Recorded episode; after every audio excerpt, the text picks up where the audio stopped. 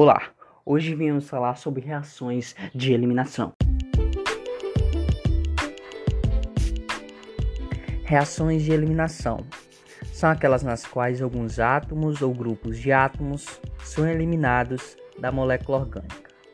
Para que isso aconteça, é necessária a presença de um catalisador específico para cada tipo de reação e molécula.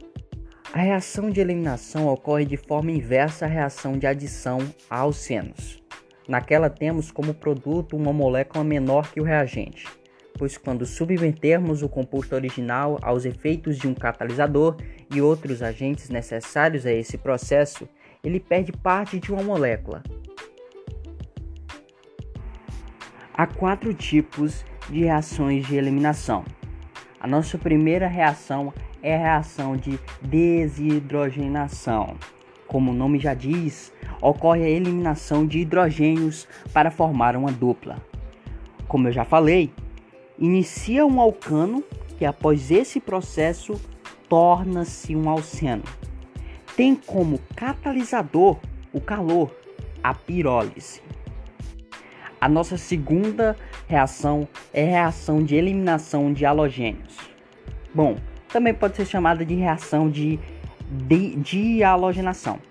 Nessa reação ocorre a retirada de dois halogênios de um hidrocarboneto, sendo que eles precisam estar situados em carbonos vizinhos. Para que ela ocorra, será necessário como catalisador o zinco e o álcool. Né? Assim como na reação de hidrogenação, temos uma instauração após a retirada dos átomos, Consequentemente, teremos como resultado uma molécula de alceno.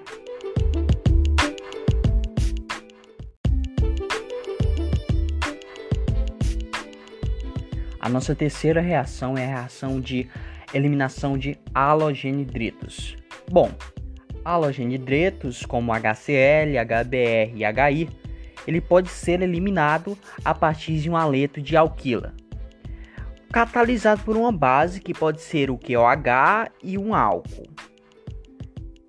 Como eu já disse, é a retirada ou a eliminação de um hidrogênio e um halogênio ligados a um hidrocarboneto. Bom, essa eliminação é feita usando-se uma base de caráter muito forte, né, e álcool. Um ponto importante que podemos falar para trazer é, uma atenção a isso é que se nossa molécula inicial tiver mais de dois carbonos, teremos a formação de dois produtos diferentes. Isômeros. Entretanto, um produto estará em maior quantidade e para sabermos qual será ele, usaremos a regra de Zaitsev. Essa regra, ela diz que a cadeia de carbono menos hidrogenado perde o hidrogênio da molécula que em seguida se dirige para o carbono mais hidrogenado. A regra de Zaitsev fala que quando um carbono tem menos hidrogênio, ele tem mais chances de perdê-lo. Então, quanto menos hidrogênio, é mais fácil de perder a ligação.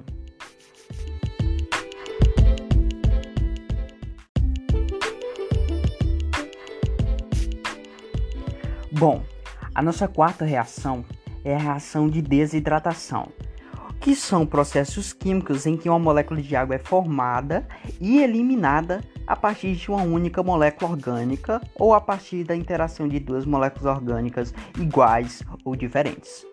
Bom, esse tipo de reação ocorre apenas em alguns compostos oxigenados, que são os álcools e os ácidos carboxílicos.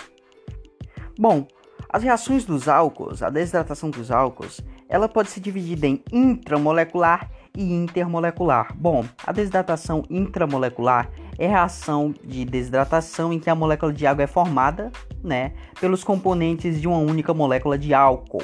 Nessa molécula, a hidroxila da estrutura interage com o hidrogênio do carbono adjacente, o que origina a água. Como o carbono onde estava a hidroxila perde uma ligação e o carbono adjacente perde outra, uma ligação pi é estabelecida entre eles para estabilizá-los.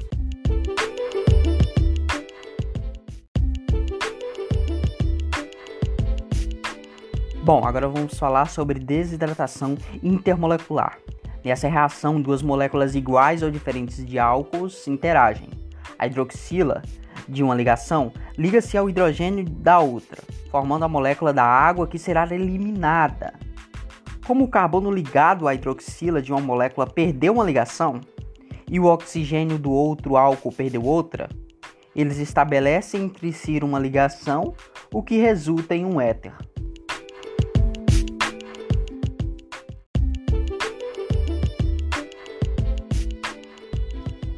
Bom, vamos falar também sobre desidratação em um ácido carboxílico. Quando duas moléculas iguais ou diferentes de um ácido carboxílico interagem, a hidroxila de um se liga ao hidrogênio da outra, formando a molécula de água que será eliminada. Como o carbono da carboxila de uma, de uma molécula perdeu uma ligação e o oxigênio da outra carboxila perdeu outra, eles estabelecem entre si uma ligação o que resulta em um anidrito orgânico. Temos também a desidratação de um ácido carboxílico com duas carboxilas.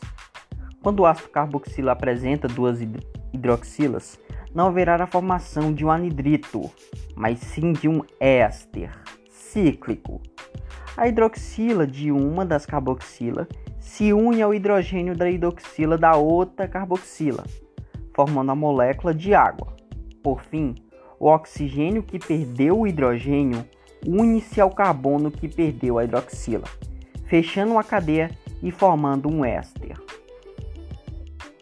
E com base de informação, você tem que ter a ideia que essa reação ela obedece à regra de Zeitvin.